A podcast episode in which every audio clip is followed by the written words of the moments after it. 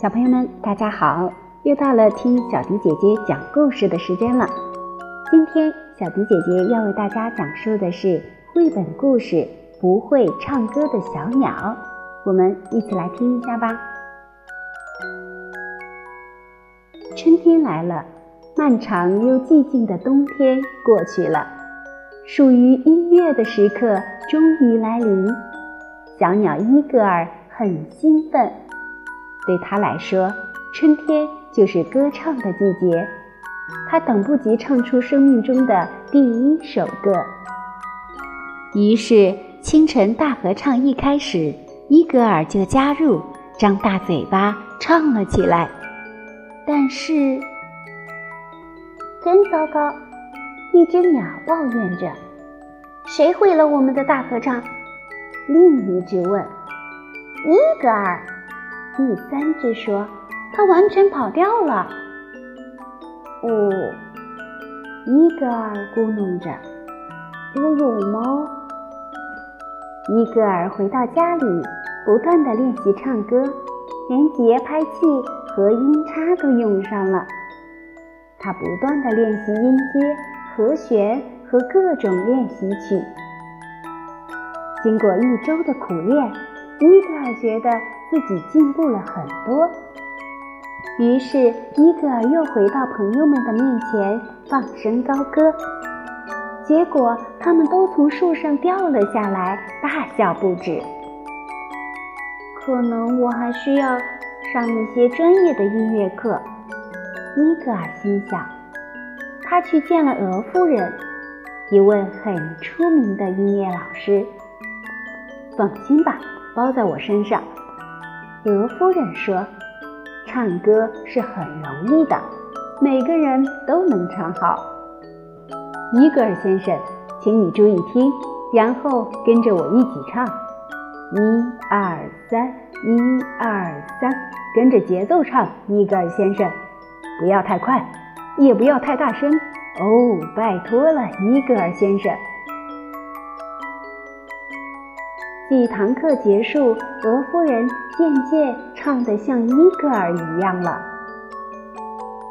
伊伊格尔先生，他颤抖着说：“我已经尽力了，对不起，我帮不了你。”伊格尔很失落，我没有唱歌的天分，他想。我喜欢音乐，但我是一只不会唱歌的小鸟。天啊！我讨厌我自己。伊格尔下定决心，以后再也不唱歌了。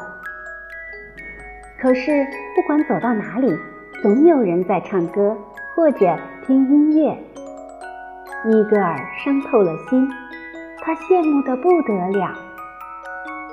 他想去一个没有歌声的地方，不过看起来并不是那么容易。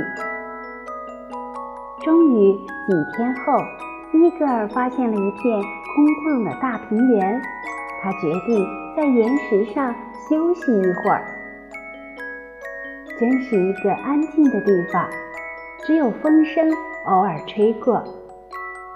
伊格尔看看四周，心里想着：“这儿平静多了。”于是他找了一些树枝，给自己做了一个巢。一天傍晚，伊格尔坐在巢里看太阳落山，整个天空变成一片绯红色，实在太美了。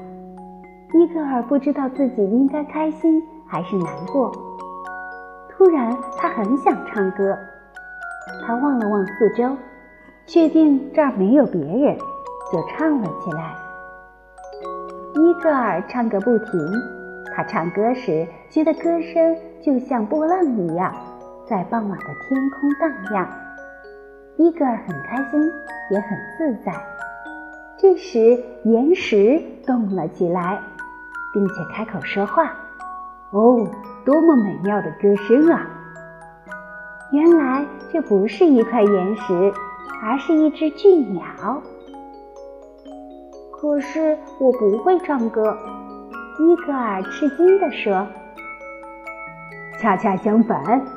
俊鸟欢呼起来：“你的歌声很独特，让我从长眠中醒来。